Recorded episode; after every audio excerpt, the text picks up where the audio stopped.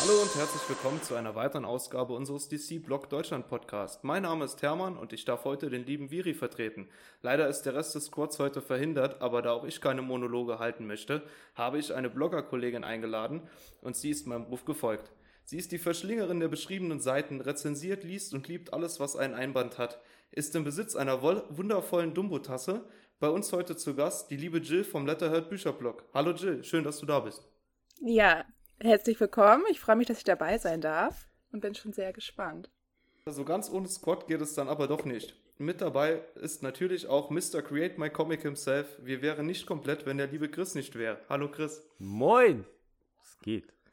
Ja, Jill. Äh, wir haben dich ja eingeladen, heute zu uns in den äh, Podcast zu kommen. Ähm, einmal vorab, du, wie viele Bücher liest du pro Woche so? Also wenn man dein, deinem Blog folgt, sieht man immer einen riesigen Stapel an äh, Rezensionsmaterial und äh, Bücher oder auch Comics, die du liest. So der Schnitt pro Woche. Puh, es ist immer ein bisschen schwer, weil ich habe dann immer Wochen, die laufen wirklich richtig gut und dann habe ich so einen kleinen Hänger. ist meistens so im Wechsel. Aber so im Schnitt würde ich sagen drei, vier Bücher und drei Comics pro Woche. Okay, das ist ein ganz schöner Haufen. also ich habe ja auch schon im, äh, im Vorfeld jetzt zum Podcast mit euch beiden äh, drüber geredet. Also für das letzte Buch, ich sag's auch nochmal den Zuschauern, ich habe zweieinhalb Jahre fast gebraucht. Ähm, gut, ich hatte eine Hausrenovierung und äh, ein paar Comics dazwischen, aber äh, das ist schon eine Menge Holz, die du da wegmachst. Ne? Äh, es gibt diese Superheldenromane von Batman, Wonder Woman, Superman. Hast du die auch gelesen? Ja, ich habe alle gelesen von der DC Icon-Reihe. Jetzt ist ja vor kurzem äh, mit Superman der letzte Band rausgekommen. Und ja, es ist ein bisschen schwierig. Sie sind sehr eigen. Ich finde, sie haben viel Potenzial. Es ist mal so eine neue Entwicklung. Aber ich kann auf jeden Fall auch die Kritik an den Büchern sehr gut verstehen. Würdest du die allgemeinen Comic-Fans empfehlen?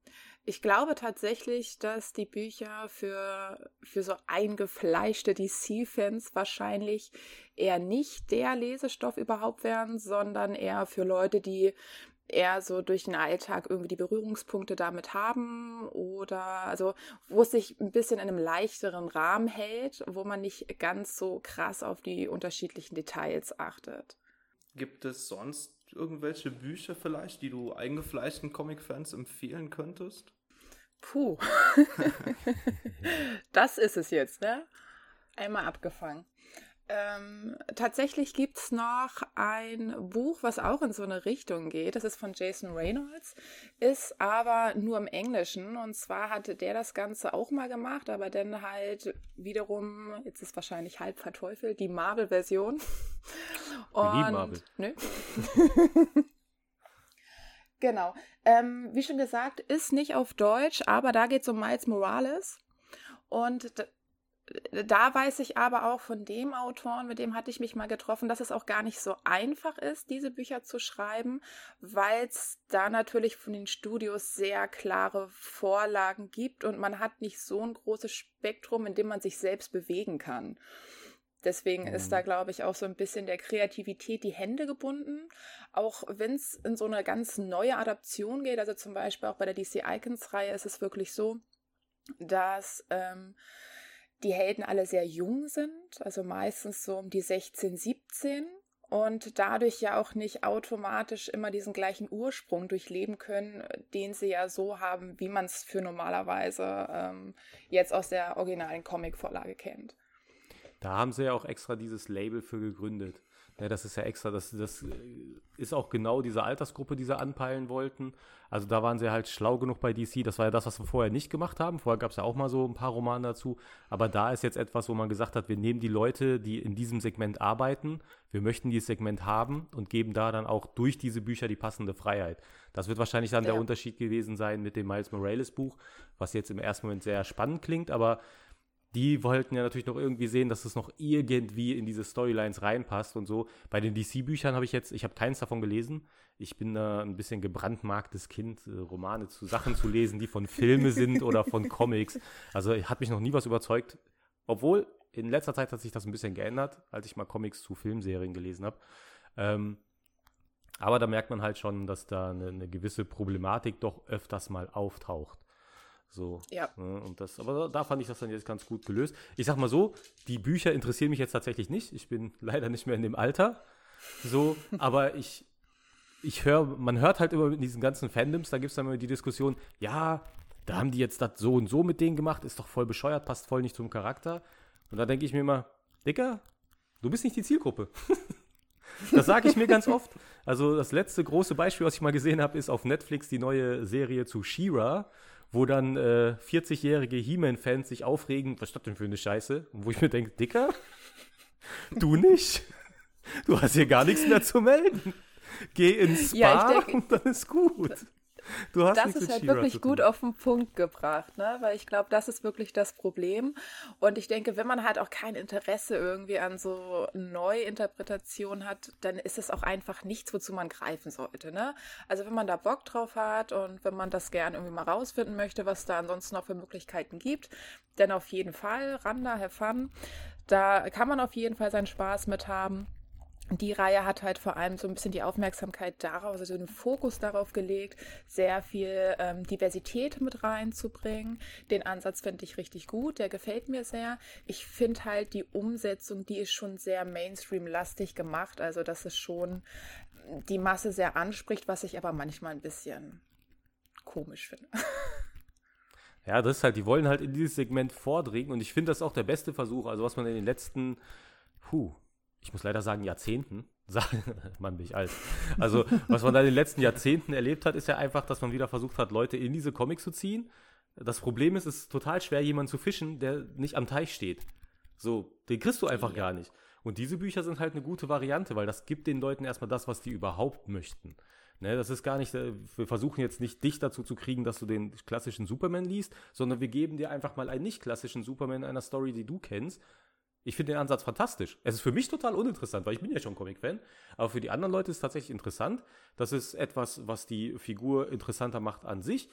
Hin und wieder wird sich wahrscheinlich jemand finden, der zu den Comics greifen wird. Ich denke, die Masse auch dann nicht, aber die haben ein größeres Verständnis für die Figur, was im weiteren in der weiteren Vermarktung dieser Figur natürlich irgendwo interessant ist, wenn man dann sagt, man hat Filme etc.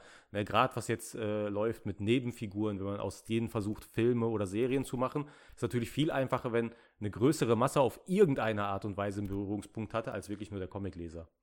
Auf jeden Fall, und da haben sie ja den Zeitpunkt auch perfekt abgeschöpft, indem es ja wirklich denn mit der Wonder Woman-Verfilmung, die die Leute ja auch echt stark begeistert hat, denn ähm, den Auftakt dieser Reihe, wobei ja alle Bände wirklich in sich abgeschlossen sind, aber dann rauszubringen, ich glaube, da hätte man besser den Start nicht abpassen können. Ja, das stimmt wohl. Da haben sie auch wirklich eine super Aktion hingelegt. Also das fand ich auch mit dem ganzen Timing, auch wie sie es jetzt weiterführen, dass die auch gerade, wie du schon angemerkt hast, die Diversität da ein bisschen pushen. Das ist nun mal gerade ein Thema, was auch diese Menschen sehr, sehr, äh, ähm, sehr interessiert. Und äh, ich sag mal, der, der klassische Comicleser auch aber da hast du mehr die Leute, die sagen, ja, ich bin schon cool damit und ähm, ansonsten ist mir egal.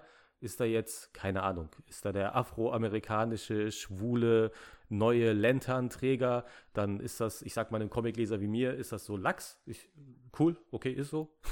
ne, Denke ich nicht drüber nach, weil für mich ist das normal. Dann hast du noch eine kleine Masse von diesem Fandom, was leider sehr laut ist, die dagegen sind. Unglaublich, solche Leute muss man einfach das, die verdammte Tastatur wegnehmen. Die dürfen gar nicht mehr ins Internet, ja, du hast Internetverbot, unbedingt. das wäre am besten. Weil die sind einfach laut und die, die stellen aber gar nicht die Masse dar. Wenn man sich hinterher anguckt, das ist nicht die Masse, aber das klingt dann manchmal, als wäre es die Masse. Das ist ein bisschen ärgerlich. Ja. Ne? Und da hat man halt eine, eine Generation von Leuten, die diese Themen sehr wichtig finden, die davon auch nicht schnell verdrossen sind. Man hat halt das, ne, ich sag mal, der 40-Jährige, der jetzt äh, sagt, das ist für den sowieso alles cool, der hat keinen Bock, wenn man es zu sehr pusht. Weil für den kommt das dann gezwungen rüber. Was aber auch sein muss, denn Dinge ändern sich nicht, wenn man sie nicht zu sehr drückt. Sonst würde immer alles stehen bleiben, weil man immer sagt, ja, nicht drücken. Und, aber die jüngere Generation, ich ne, man darf es jetzt nicht falsch verstehen, es hat nicht unbedingt was mit Generation zu tun, sondern ist so das Mindset. Aber ich sag mal so, das Mindset von den eher jüngeren oder jung gebliebenen Leuten, die mögen das. Die stehen auch drauf, wenn das ein bisschen mehr gepusht wird, wenn das in den Fokus gerückt wird. Und ähm, da haben sie halt mit den Büchern, finde ich, auch einen richtig, richtig schlauen Zug gemacht. In den Comics haben sie es auch ja. gemacht. Ne, Marvel hat, Marvel hat, muss man sagen, die waren etwas früher dabei, das richtig stark zu pushen. Und die haben ganz schön äh, Rückschlag damit auch erlebt, muss man einfach sagen. Ähm, was wahrscheinlich da kommt. Da man, hat man eben die falsche, die falsche Zielgruppe damit zu stark bombardiert. Und dieser Ansatz von DC war da jetzt ein bisschen besser, indem man ein passendes Medium dafür schafft. Ja, ich denke auch, dass das Medium nochmal mehr wahrgenommen wird jetzt, ähm, dadurch, dass halt Robert Pattinson vielleicht auch als Batman gecastet worden ist und so vielleicht der ein oder andere Twilight-Fan dann auch sagt, hm, ich lese jetzt mal Batman, aber wo fange ich bei den Comics an? Dann hast du halt durch diese Romane auch nochmal einen Start. Ne?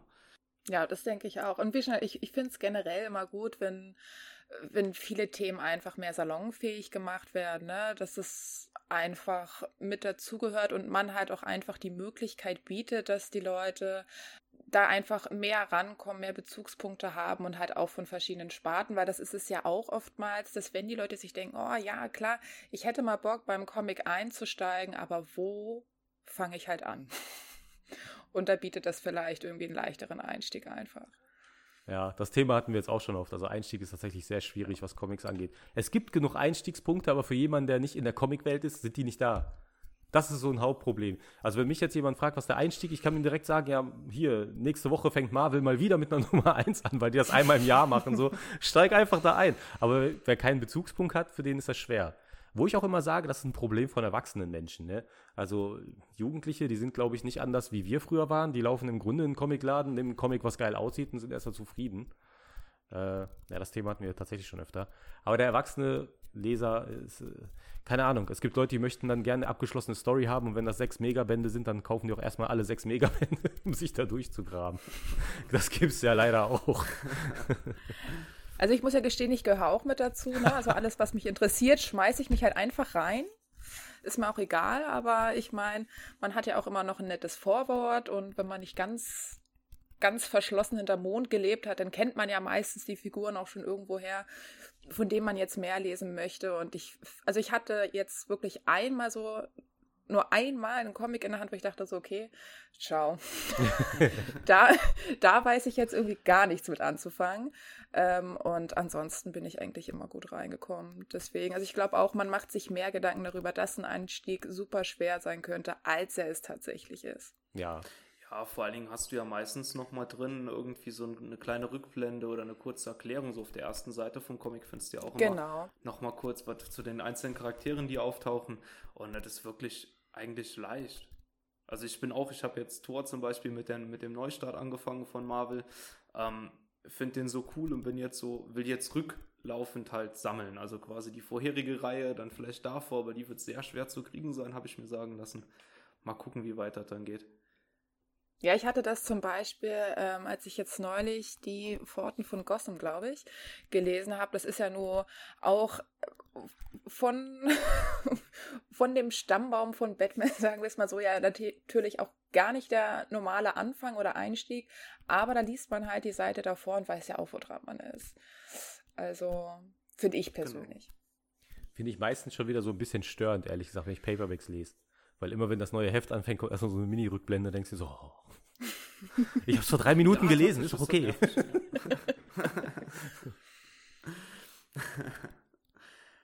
ah, wo wir gerade bei Comics sind. Um, deine Lieblingscomicfigur?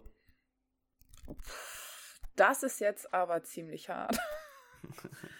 ähm, ach, wahrscheinlich würde ich jetzt einfach irgendwie Venom sagen.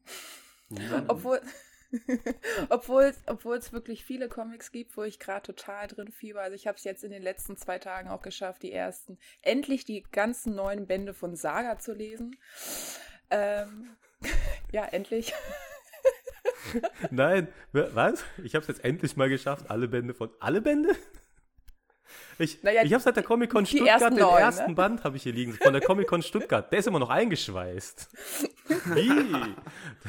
Der Hermann hat mir gerade schon Wind aus, äh, Wind aus der Segel genommen. Hermanns erste Frage war das, was ich gerade meinte im Vorgespräch schon so. So, ich habe auch mir deine Sachen angeguckt. Das so, Ich hätte das Gefühl, du liest am Tag zwei bis drei Bücher, um überhaupt hinterherzukommen, dass du gar kein Fernsehgerät hast. Überhaupt nichts, was einen Bildschirm normalerweise hat, weil du bloß nicht abgelenkt werden willst von Filmen, Serien oder sonst was. Und Also ich muss tatsächlich sagen, dass ich, dass ich ganz, ganz wenig Fernsehen gucke. Wir hatten ursprünglich in, wir hatten mal ein Wohnzimmer. Dort befand sich auch mal ein Beamer. Und jetzt sind es mittlerweile aber so viele Bücherregale, dass es halt auch kein Wohnzimmer mehr ist, sondern mein Bücherzimmer. Und es gibt nur noch einen Fernseher im Schlafzimmer. Und der wird meistens, denn wenn dann abends angemacht, wenn wir zum Einschlafen noch so eine Folge Family Guy gucken. Oder wenn wir uns dann explizit mal eine Serie vornehmen. Aber ansonsten komme ich deswegen auch bei Serien gar nicht hinterher. ja, das ist halt das. Ich habe es auch schon öfter mal angemerkt, das Angebot zurzeit für, nennen wir es mal, Nerdiges, ist einfach exorbitant geworden. Also ich kann mich noch erinnern, ich habe früher alles gekauft, auf Blu-ray oder DVD noch, was rauskam. Also Spider-Man-Film, ob der gut war oder schlecht. Ich habe den Film gekauft. Äh, Gab es irgendeine Serie, gut oder schlecht, ich habe es gekauft. Weil man weiß ja nie, wann noch mal was Neues gibt. Wie so ein Ertrinkender, der so jede Ja. Flasche Wasser mitnimmt, die der findet. Und jetzt so, ich saß letztlich mal auf der Couch, ich habe so die neuen Folgen Arrow auf Netflix geguckt, habe ich mir gedacht, so soll ich mir jetzt eigentlich die neue Box holen? Dachte mir so, ich habe Staffel 1 und 2, danach habe ich nicht mehr geholt, weil ich gar nicht mehr hinterherkam. Flash habe ich Staffel 1, danach habe ich nicht geholt, weil ich nicht hinterherkam. Und ich schaffe jetzt nicht mit irgendwas hinterherzukommen. Und das Problem werde ich nicht mehr haben. Also ich habe nicht mal die Marvel-Serien. Also ich habe Daredevil habe ich alle geguckt. Punisher habe ich alle geguckt. Oh Gott, Defender habe ich nichts geguckt. so weit von weg. Jessica Jones habe ich drei Folgen. Ich, ich komme gar nicht hinterher. Also es ist wirklich, wirklich. Das Problem ist, dass man da steht, man hat einen riesen Lesestapel, den man abarbeiten möchte. Man hat einen Serienstapel, den man abarbeiten möchte. Und dann gibt es noch sowas wie Kino. Und jetzt sage ich euch mal, was am besten wird. Meine Mutter, die kann mir halt einen erzählen. Ne? Die hat alle Marvel-Serien auf Netflix geguckt. Sollten wir deine Mutter vielleicht auch noch einladen? Ja. So, Das ist tatsächlich so meine so Mama früher so, wir gehören auch mit zu den wenigen Menschen. Ich habe halt auch tatsächlich nie in meinem Leben Star Wars geguckt. Ich habe es geschafft. Mach den Stream aus, mach den Stream aus. Und dann habe ich aber später noch mal zwei kleine Brüder bekommen und mit denen muss meine Mama jetzt halt alles durchleben und deswegen kann sie mir dann halt auch erzählen, was meine Lücken bei Marvel sind, ne? Weil sie dann anfängt, ach die Serie, mit der musst du jetzt nicht anfangen, vorher musst du die gucken. Ich denke mir, okay, weiß ich Bescheid. Ja, das ist echt krass. Wobei ich muss auch gestehen, richtig habe ich mich für Star Wars erst ab äh, interessiert, wo ich 18 war oder so, 17, 18 war. Da ich mir die ersten Filme Ja, gut, richtig da kam auch gerade der zweite Film raus, ne? Ja, genau. der war mies, Alter. Der kam durch die Rippe. Ganz leicht das Herz gestochen. ja, aber das ist, ist auch so ein Ding, ne? Also Star Wars hat mich früher nicht so stark interessiert. Ich war immer so der Star Trek-Geek schlechthin. Neben Comics und Star Wars kam dann erst recht spät. So, ich glaube aber Star Wars, ich glaube, das interessiert einen auch erst, wenn man ein bisschen älter ist, weil da so viel, so die Philosophie kann interessant sein. Ist halt gar keine Science Fiction, ist halt ein Märchen, aber die Philosophie, Philosophie ist so ein bisschen, finde ich doch schon ganz spannend. Okay, dann nehme ich das jetzt einfach mal so auf, dass ich, weil ich natürlich noch so unglaublich jung bin, noch Zeit habe, um Star Wars für mich zu entdecken. Genau, das, das war ja genau das, was ich sagen wollte. Ne, gen genau. Ich wollte auf nichts anderes hinaus. Ja gut, Star Wars ist äh, schon so ein Fall für sich. Also ich mag die Filme an für sich auch gar nicht mal so. Ich finde halt auch einfach diese Geschichte, die hinten dran steht, also oder diese, diese Idee einfach von den, von den Jedi-Rittern ähm, interessant. Also dieses Drumherum fand ich unglaublich genial, aber die Filme an für sich finde ich auch eher so, ja, kann man mal gucken, aber Die Leute hassen mich immer dafür, weil ich sage immer das Gleiche. George Lucas ist kein guter Filmemacher. Das sieht man ganz einfach damit, dass er seine, die drei Filme danach komplett in den Sand gesetzt hat. Der war halt voll smart. Der ist ein toller Weltenbauer, ne? Der hat diese Star Wars Welt, die der erschaffen hat und die hinterher andere Leute stark aufgefüllt haben. Die funktioniert super gut. Aber sein Darth Vader hat nur gut funktioniert, solange niemand wusste, was bei dem geht. Er hat die Story zu dem gemacht, danach war er ein Lappen. So, äh, Han Solo, so voll der Draufgänger, voll cool. Hauptsache, du weißt nichts über ihn. Dann kommt ein Film zu Han Solo, wo du seine Geschichte siehst und dann so, nee, irgendwie doof. so, am Ende des Tages, das sind alles Figuren gewesen, die haben davon gelebt, dass nichts passiert. Dieser Boba Fett, der ist ja super bekannt und Leute cosplayen den zu Tode und hasse nicht gesehen. Der Dude hatte irgendwie einen Satz im Film. Du weißt nichts von dem. Danach wurde er von einem riesigen Wurm gefressen. Also, das hat nur so lange funktioniert, solange er nichts erklären musste. Und als er es erklärt hat, ist alles den Bach runtergegangen und die Leute haben ihn gehasst des Todes. Der Junge, der da gespielt hat in der Serie, hat hinterher psychische Probleme bekommen, weil er so gemobbt wurde. Auch ganz, ganz schlimm. Also, ey, Wahnsinn. Wahnsinn. Ja, ich finde das aber dann auch mal irgendwie äh, spastisch, wenn man dann auf den Schauspieler drauf geht.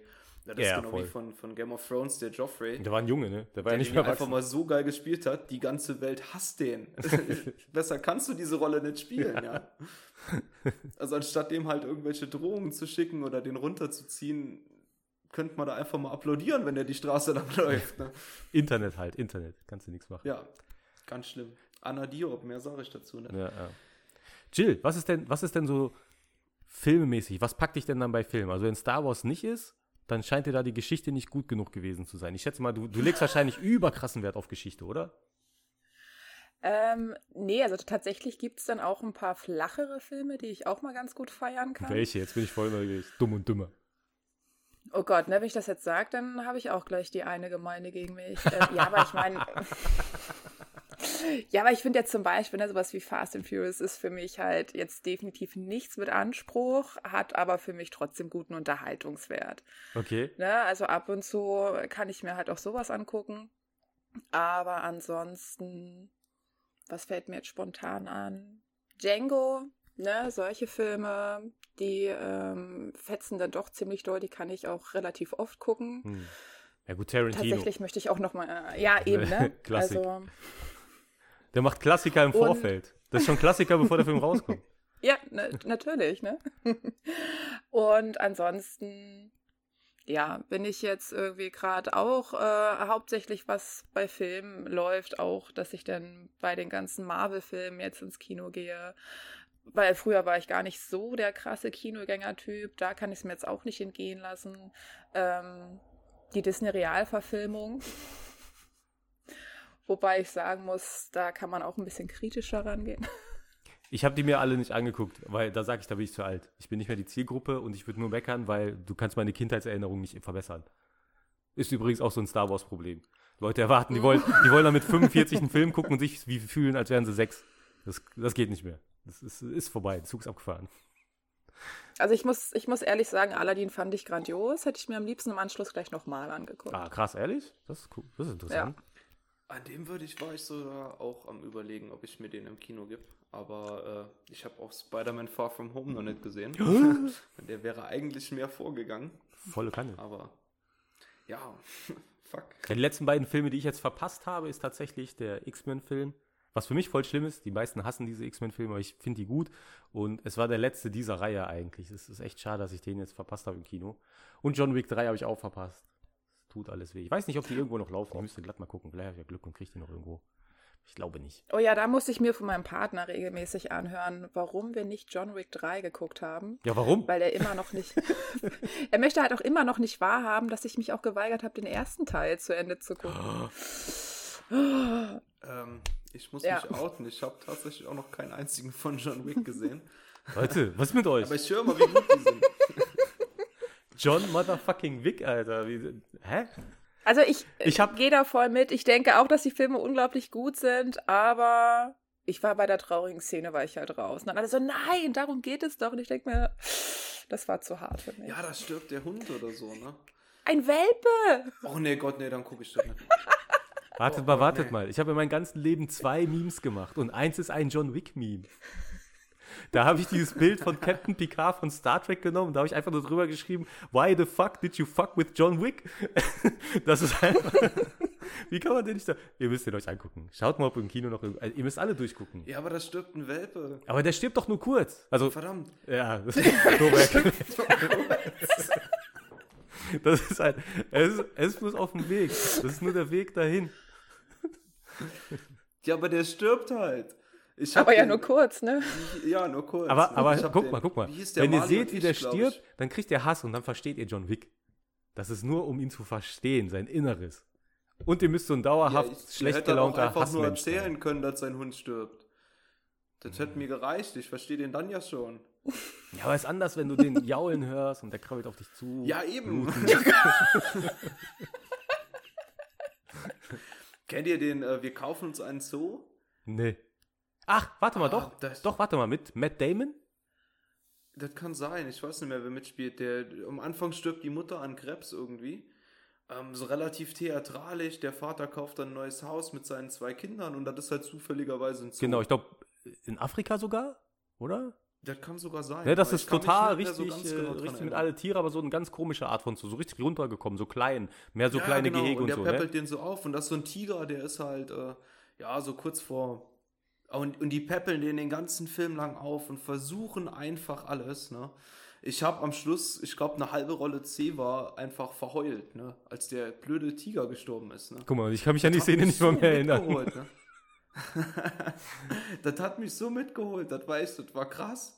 Und dann, ja, das ist, Tiere ist ganz, ganz mies, weißt du, du kannst mir zeigen, wie eine, weiß nicht, ganz blöd, jetzt ganz mies, eine schwangere Frau in so einen Häcksler geschmissen wird oder sowas. Okay, finde ich hart, aber ist okay. Ne? Aber wenn du mir zeigst, Auch so den Welpe schlimmsten so Vergleich einfach genommen, den man nehmen konnte. Volle Kanne, Alter.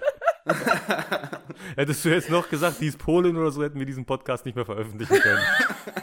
Dann wäre alles rausgedeckt, hättest du alles mit einmal abgedeckt. Babys Rassismus tot. Dann wäre alles komplett durch gewesen.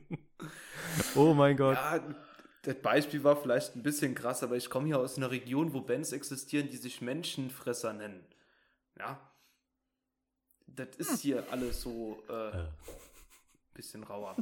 Schöne Grüße übrigens an der Stelle an Knigge. Na. Okay, Sollte okay, hart. Äh, ja. Jill? Ja, Ich weiß nicht, was ich sagen soll. Ich bin und ich bin, ich bin ein bisschen raus. Aber, aber dafür kann ich sagen, also ich glaube, allein Venom habe ich jetzt, seitdem der Film draußen ist, fünfmal geguckt oder so. Das ist krass, den habe ich noch gar nicht gesehen und ich bin ein riesen Venom-Fan und ich bin ein riesen Fan von dem Schauspieler, dessen Name mir gerade nicht einfällt. Aber Gerard Butler, oder nicht? Nein. Ich meine, das wäre ja, wo meine nein, Frau nein, so nein, drauf das, der heißt nicht Jared Butler. Der heißt, äh, Jill? Tja, das kann ich euch halt leider auch nicht sagen. Ich kann euch sagen, dass ich den richtig gerne mag. wie alle Frauen. Der ist ein Frauenheld. Ja, meine Frau mag den Ich verstehe es gar nicht. Mensch, Tom Hardy. Genau, Tom Hardy, Tom Hardy. Ja, genau. Ne? Also der Tom Dude, Hardy. egal was der macht, ist geil. Legend ist super geil, der Film. Der sucht sich halt auch sehr gute Rollen in der Regel. Bane. Äh, und äh, ich will den auch unbedingt gucken. Das Problem ist, der läuft einfach nirgends auf irgendwelchen Streaming-Diensten. Netflix kauft jeden Mist ein. Die haben jeden Marvel-Film, den ich auf Blu-ray habe, dass ich mich hasse dafür, dass ich jeden Marvel-Film auf Blu-ray habe und die den immer so original eine Woche später auf Netflix veröffentlichen, wenn ich den gekauft habe. Aber Venom kriegen die nicht, ums Verrecken nicht. Und ich wehre mich, den jetzt zu kaufen, weil ich noch gar nicht weiß, ob er mir gefällt, weil der ist definitiv sehr weit weg von der, von der Comic-Vorlage. Allein schon die Optik stört mich krass, dass der nicht die Spinne auf der Brust hat. Aber ähm, davon abgesehen, es ist Tom Hardy, der Film wird mir so oder so gefallen. Ich will den echt gerne gucken. Also ich denke, du darfst den halt jetzt nicht als Venom-Fan an für sich gucken, aber also ich habe den Film jetzt gesehen, ich hatte ihn mir bei ähm, Amazon Prime ausgeliehen gehabt, als der im Angebot war. Äh, ich fand den gut, also der ist sehr actionreich, Der war bei Prime, wirklich sehr geil gemacht. Ja, ist schon ein bisschen her. Doppelfuck, ich habe schon Ah. lange Prime. aber ich glaube, also ich bin jetzt aber auch generell kein Mensch, der eine Vorlage mit dem Film dann vergleichen tut. Nein. weil ich das einfach Schwachsinn finde. Das sind zwei unterschiedliche Medien. Ja, du hast die Vorlage, klar. Ich meine, dass der Typ dann auch Venom heißt und äh, ich komme gerade nicht mehr auf den Namen von dem Wirt. Eddie Aber- Brooke. Eddie Brock. Genau, Eddie Brock. Dass die Namen halt da sind, finde ich, okay, sollte sein. Ja, ist logisch, dass da so ein bisschen die Origin gleich ist, aber du kannst auch da eine komplett andere Story erzählen als in dem Comic oder in einem Buch Das- oder Also ich muss, ich muss halt gestehen, oder- ich habe halt mit dem Film angefangen und war so begeistert, dass ich mir dann die ganzen Comics besorgen musste. Deswegen bin ich da wahrscheinlich auch mit was ganz anderem rangegangen einfach. Ja, also ich muss sagen, die, die klassische Venom-Story Lethal Protector war tatsächlich, äh, das ist so richtig eine, eine Story aus meiner Jugend, diese, diese prägende Geschichte. Ich habe das Buch immer noch, witzigerweise. Also dieses Buch muss irgendwie, keine Ahnung, 22 Jahre alt sein. Das, das habe ich noch hier. Weil ich wollte mir Lethal Protector extra holen, weil das der Klassiker ist. Und dann habe ich dieses Buch nochmal in der Hand gehabt und guck so durch. Das sind diese Mini-Bücher von der Harper, die sind so groß. Ach so, man kann mich nicht sehen. Lol. Also Podcast- Podcast, hat Ole. so. Ja. Also ist so, ist so kleiner als DIN A5, glaube ich. Äh, waren das noch die Taschenbücher von Spider-Man früher, von, äh, ich glaube, Condor war das. Müsste Condor gewesen sein. Und äh, da ist die Story halt schon drin und das war eine der geilsten Stories überhaupt. Und ähm, klar, dann hängt man sehr an diesem Charakter. Also ich zeichne unglaublich viel Spider-Man und wenn es nicht Spider-Man ist, dann zeichne ich unglaublich gern Venom. Und äh, wenn es ein Videospiel gibt, du kannst Venom spielen, dann spiele ich Venom. Wenn mich jemand fragt, wer ist mein Lieblingsbösewicht, dann sage ich Carnage. so, ich bin dann, also es ist, es bleibt schon ziemlich stark in diesem Ding hängen, ne? Und dann ist natürlich so, das Problem mit dem Film ist, wäre der vor zehn Jahren gekommen, hätte jemand was gesagt. Aber es, wir haben ein völlig bestehendes MCU, in das wir sogar den Spider-Man reingekriegt haben. Und dann nimmst du einen der Spider-Man-Gegner schlechthin und den außerhalb, so außerhalb des MCU zu bringen, so außerhalb Ja. der Storyline, ist für die meisten schwierig. Für mich ist das okay. Ich bin relativ aufgeschlossen bei sowas. Ich gucke es mir an. Ähm, mir geht es dann darum, ob der Film gut ist. Ich kann mir halt sagen, ja, okay, die haben den halt einfach nur als grobe Vorlage genommen, aber der Film an sich ist geil. Ne? Es ist aber, ich kann aber auch verstehen, dass da einige Leute dann schon ein bisschen so sind, so, oh, der ist jetzt schon weit weg, oh, das ist doof. Auf der anderen Seite muss man ja auch sagen, wer die Origin Story kennt, äh, die kriegt man nicht mal eben in einen Film gepackt. Die ist unendlich lang. Das kommt aus der Secret War Storyline von Marvel, die unendlich lang war. Da hat er dann das Kostüm gekriegt und hat dann unendlich lang Probleme damit gehabt und dann war der Eddie Brock noch, also das geht gar nicht. Ne, das, das hätten die MCU Nee, also da, da ist es auch ab der Hälfte der Filme aufbauen gehalten. müssen. So, da brauchst du mal fünf Filme oder sechs Filme für, so, wenn du dich nicht komplett darauf konzentrierst.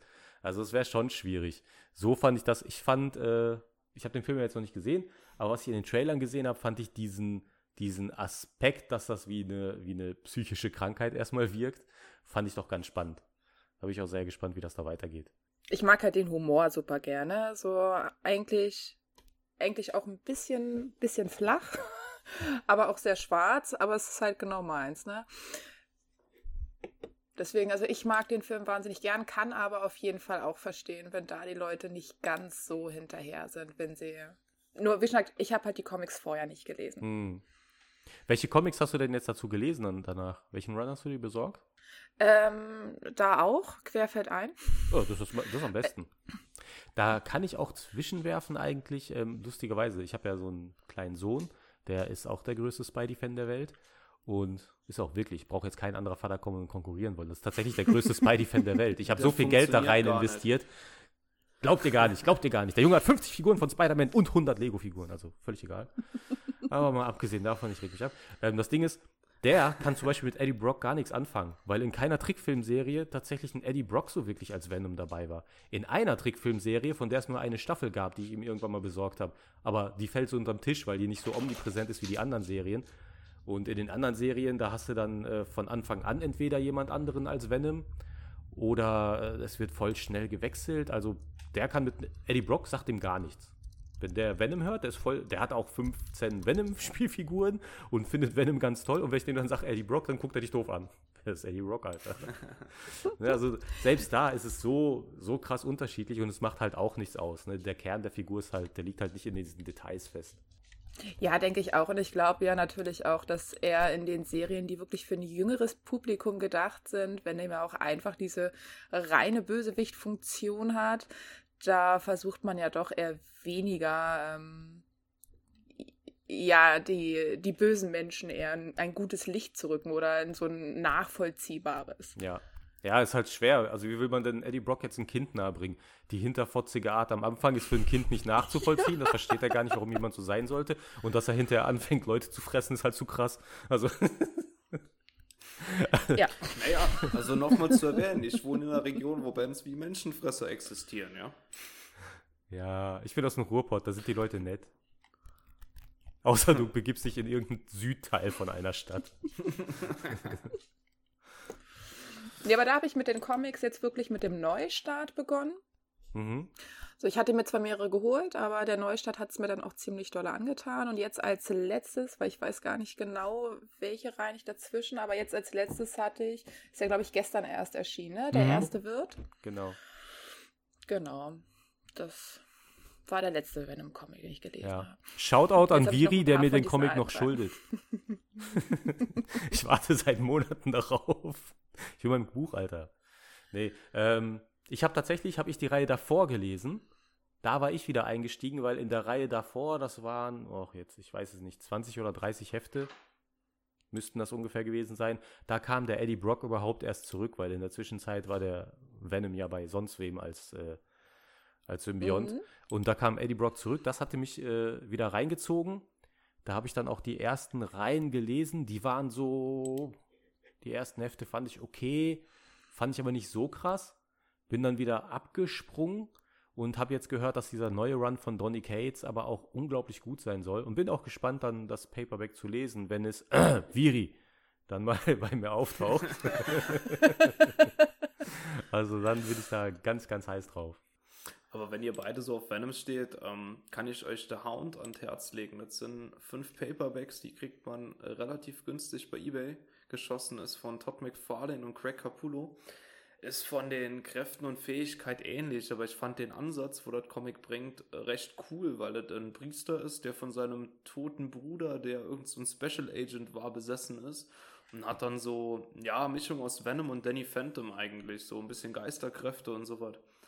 Ähm, der ist echt eigentlich, also liest sich ganz gut. Im dritten Band wechseln die ein bisschen das Autoren und das ähm, Design-Team, wird dann ein bisschen wild und total abgespaced von der Story her, aber nachher fängt die sich wieder und dann ist es leider auch schon wieder zu Ende. Aber ich fand den mega. Ja. Ach cool, ja, da gucke ich mal, weil ich muss tatsächlich sagen, äh, mit den Venom Comics hatte ich vor allem die Probleme halt, die Reihen noch vollständig zu kriegen. Ne? Da dachte ich so, oh ja, damit fange ich an und dann so, nee, dann gibt es, wenn dann die ersten Hefte nicht mehr, die letzten Hefte nicht mehr. Also es war, ich habe halt irgendwie querbeet das, was noch zu kriegen war. Da muss ich sagen, bei mir war das äh, ist es, ist es so. Ich habe irgendwann angefangen vor ja, zwei Jahren ungefähr, oder? Ja, maximal zwei Jahre ist das ja, dass ich jetzt stark äh, die englischen Sachen dann einfach immer digital kaufe. Und es ist einfach so eine Befreiung. Digital gibt es 95% der Sachen, die du haben willst. Und dann hast du das ganze Problem nicht mehr. Also ich habe jetzt, ich habe jetzt letztlich mein, vor ein paar Tagen, ich habe diesen äh, goldenen Civil War Band gehabt. Den habe ich verkauft, weil der ist ultra viel wert, äh, relativ gesehen, in der Preissteigerung. Und ähm, weil die Story hat mich jetzt, ich muss sagen, Civil War hat mich nicht so voll abgeholt, wenn man sich nur diesen Band durchliest. Und da habe ich jetzt den Band verkauft und dann werde ich mir für, keine Ahnung, ich habe den für, glaube ich, 65 Euro verkauft, für 25 gekauft. Und ich werde mir dann für 10 Euro diesen Band plus noch ein paar andere digital kaufen. Wenn ich nicht ein Abo mache für 5 Euro im Monat, wo der dann schon mit drin ist. Also das ist einfach, da muss ich sagen, wenn man sich wirklich für die Stories nur interessiert und auch gern Englisch liest, ist äh, digital kaum noch zu schlagen. Weil man hier, äh, gerade was deutsche Bücher angeht, wenn da erstmal verlagsvergriffen ist, in dem Moment, wo man sieht, das Ding ist verlagsvergriffen, musst du rennen wie der Teufel, um noch schnell das Ding zu kriegen, weil danach explodieren die Preise ins Bodenlose. Ich habe auch viele US-Comics gesammelt und ich muss sagen, tatsächlich, also wenn man mich so fragt, rein von der Lukrativität her, finde ich, sind deutsche Comics viel lukrativer als englische, weil bei den, Deutsch, bei den englischen Comics hat man mal so Sprünge, so alle zwei, drei Jahre, wo ein Heft auf einmal exorbitant teuer wird. Ähm, aber das ist ja auch nicht für lang, sondern der Preis fällt meistens schnell wieder, weil es ein kurzlebiges Game ist. Aber bei den deutschen Büchern ist echt so, das Ding ist verlagsvergriffen, danach wird es einfach nur immer, immer teurer.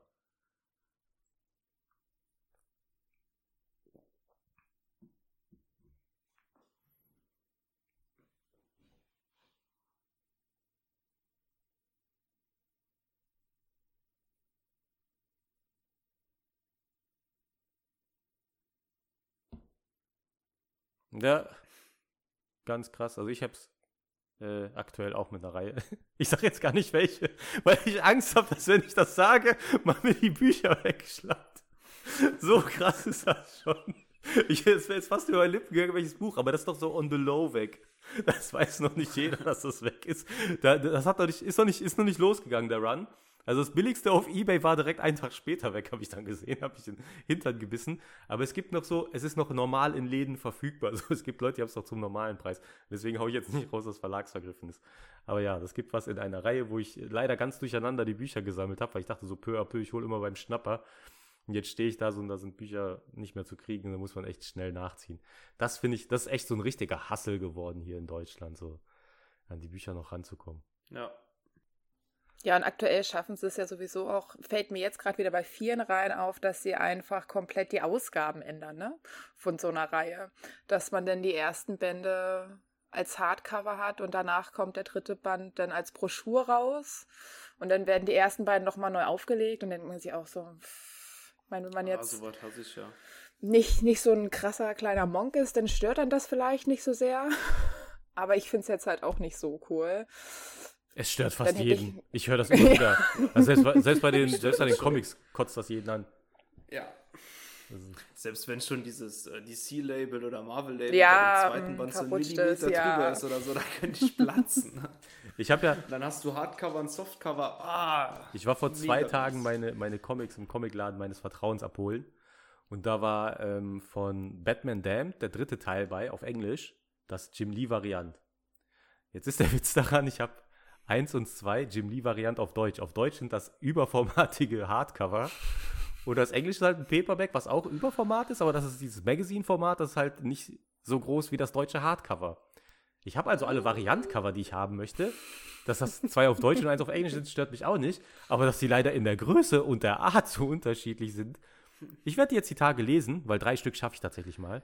Äh, Freue mich dann, dass ich die ganze Story schon gelesen habe. Aber dann werde ich Dann wahrscheinlich. Ja, ich werde wahrscheinlich das dritte verkaufen, um mir das dritte dann auf Deutsch als Hardcover nochmal zu holen. Das ist total verrückt. Weil ich werde nur einen Teil von dem Geld kriegen, was das Ding kostet. Und, aber es stört doch zu sehr. Es, es geht mir echt auf den Ja. Sack. Das geht gar nicht. Obwohl, ich bin echt so ein Sparfuchs eigentlich, das ist das Krasse dabei, aber bei sowas ist echt so. Ich hatte, ich muss aber auch sagen, ich hatte Batman Damned 1, hatte ich äh, das Normal und das Variant auf Englisch gehabt und habe das dann für exorbitante, ja, ich sag, ich sag jetzt nicht Oh. genau, aber unter 200 Euro für beide Hefte bekommen, weil das halt so überkrass gesucht war, weil da der Batwang zu sehen war.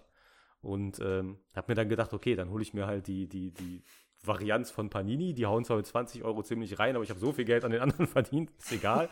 Und ich muss sagen, das ist eines der wenigen Stellen, wo ich sagen muss, das Panini Hardcover ist so viel schöner als das US-Ding. Das ist sehr, Das sehr ist edel. so edel. Ich überlege die ganze Zeit, ob ich mir das an die Wand klatsche.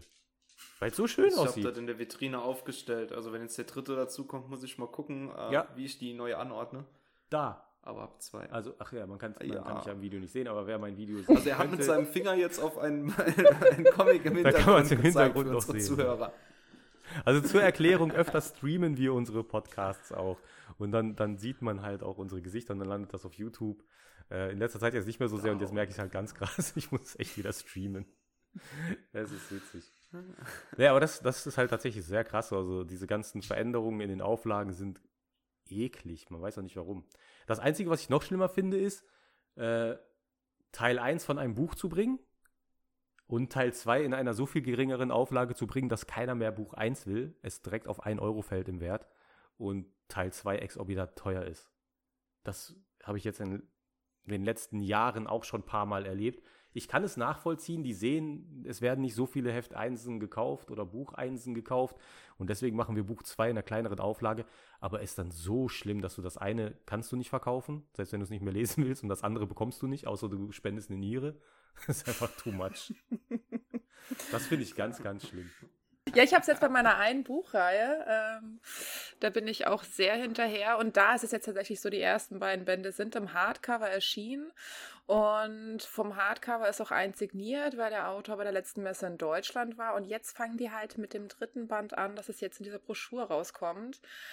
Und das ärgert mich natürlich ungemein, weil das bedeutet, ich kann nicht mal die Hardcover wirklich verkaufen und mir dann nur die Broschüre holen, weil es ist halt auch doof, wenn ich mir jetzt mein signiertes Buch verkaufe. Nur dieser dritte Band wird auf gar keinen Fall im Hardcover rauskommen.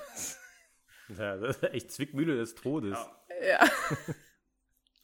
Nee, ich habe jetzt auch, also ich hatte ähm, meiner Frau zum Geburtstag den sechsten Band von der Chroniken der Unterwelt, ich glaube auf Deutsch heißen die auch so, Mhm. ähm, gekauft gehabt und die ersten drei waren im Schuber, in so einem kleineren Format gewesen. In so ein Und die anderen drei Schwarz-Weiß-Optik, ne, der Buchrücken?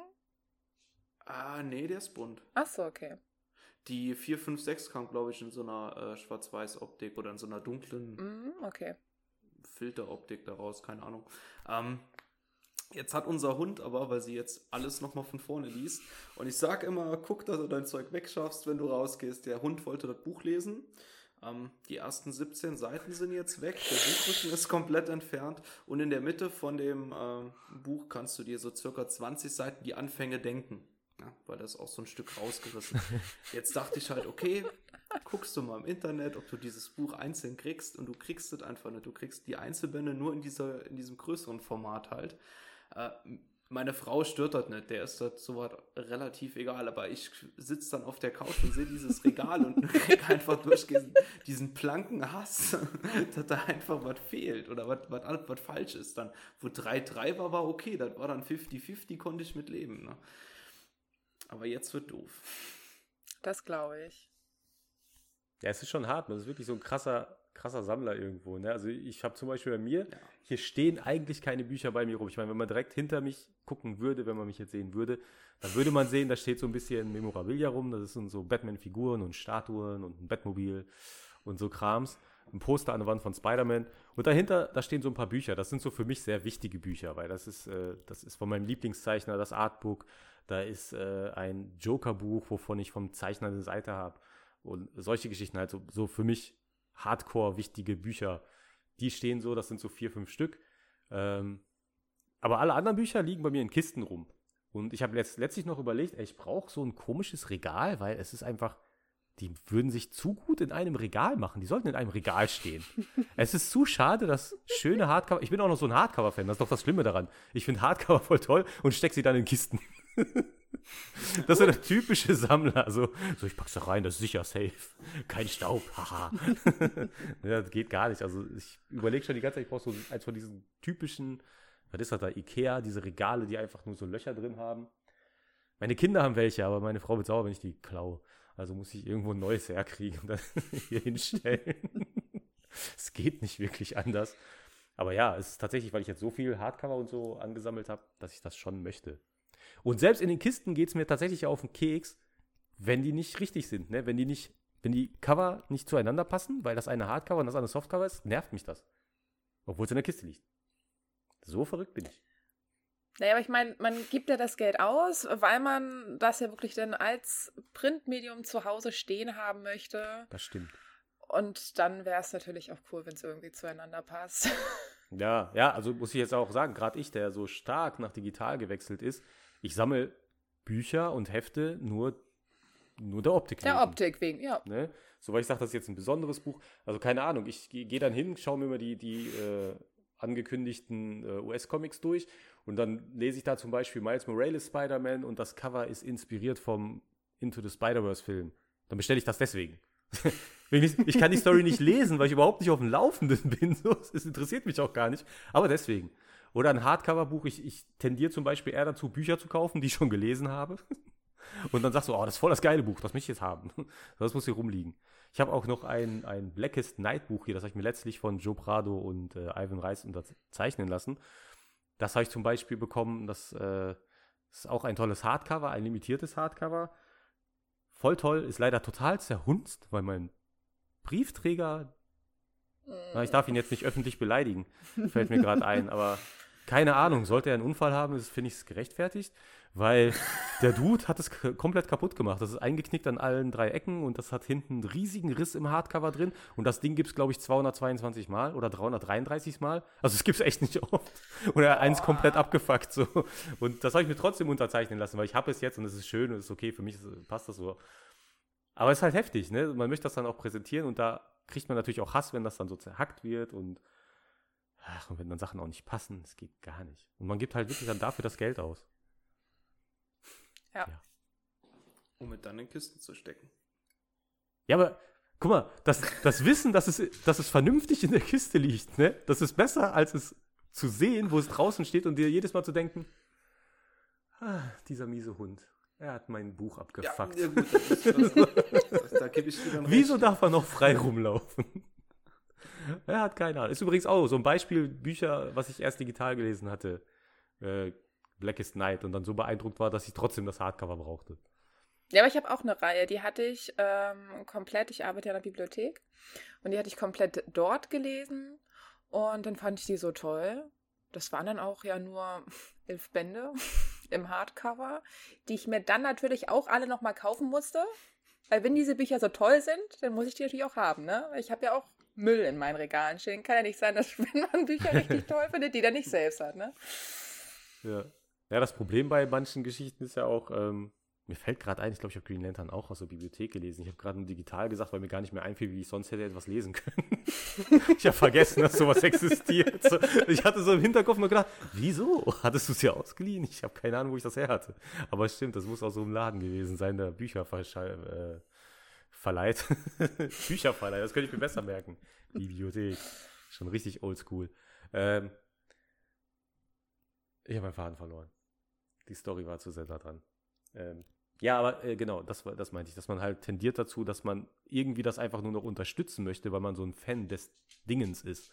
Das ist auch das, ja. was ich gerade meinte. Also man geht auch hin und sagt, äh, okay, ich könnte so ein Buch super billig sechs Monate später kaufen, aber vielleicht finde ich halt den Autoren oder das Team dahinter, das das gemacht hat, so toll, dass ich sage, nee, ich kaufe das, weil dann haben die einen Anreiz mehr zu machen. Also das ist auch tatsächlich was, was bei Comics manchmal noch so mein Anreiz ist, dass ich sage so, okay, der und der Zeichner oder der und der Autor, ich hole mir jetzt die Einzelhefte, auch wenn ich die tatsächlich gar nicht lese, bis die Story nicht abgeschlossen ist. Bei zwölf Heften ist das dann meistens ein Jahr warten und den Stapel angucken. Aber ich mache das dann, weil ich sage, ich unterstütze das, ich möchte, dass die mehr kreieren und die gehen nun mal dann nach Heftverkäufen. Ist ja bei Bücherverkäufen nochmal anders, aber bei den Heftverkäufen, die Paperbacks zählen hinterher nicht so krass. Es geht mehr darum, wie viele Hefte werden gekauft und dann wird entschieden, ob die Reihe weitergeht. Na, bei den Reihen haben sie es ja auch ganz viel. Es ist ja auch so dieses Hin und Her, ist auch so ein ganz großer Streitpunkt, ähm, weil natürlich, wenn ähm, eine Reihe, meistens ist es aber eher bei den Übersetzungen, also gar nicht bei den deutschsprachigen, sondern alles, was man dann einkaufen muss.